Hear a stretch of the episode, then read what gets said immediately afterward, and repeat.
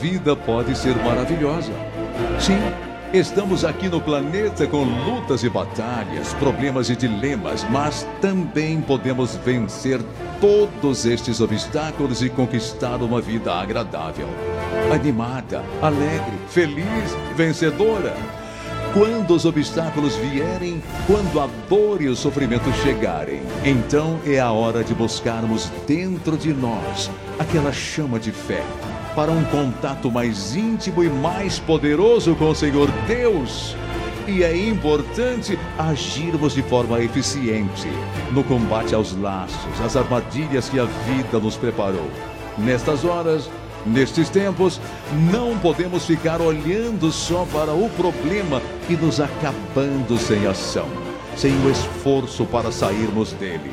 É necessário sim ter em mente o problema para ser analisado, estudado e ser traçado o melhor plano de derrotá-lo. Mas não podemos focar só no problema, só nas barreiras, só nos obstáculos. Precisamos focar muito mais na solução. Quando só focamos o problema, perdemos o equilíbrio, a luz, a bússola e todas as possibilidades de vitória. Quando buscamos a solução com fé, força, coragem, esperança e o Senhor Deus, nós encontramos a solução, a vitória. E qual é a solução? Qual é o jeito, João? Busque conhecer os caminhos de resolução. Busque saber o que os outros que já passaram por este deserto que você está passando, outros que já sofreram as mesmas tragédias, fizeram para ter vitória. Leia, pesquise, peça conselhos, vá a especialistas e você encontrará as portas, os caminhos de vencer, encontrar a paz e ser feliz. Calma, paciência. Sim Afobamento e desespero nestas horas só pioram a situação. Aprenda a ter calma, controle emocional, respire fundo e devagar. Olhe para o futuro e sinta que ele vai ser lindo.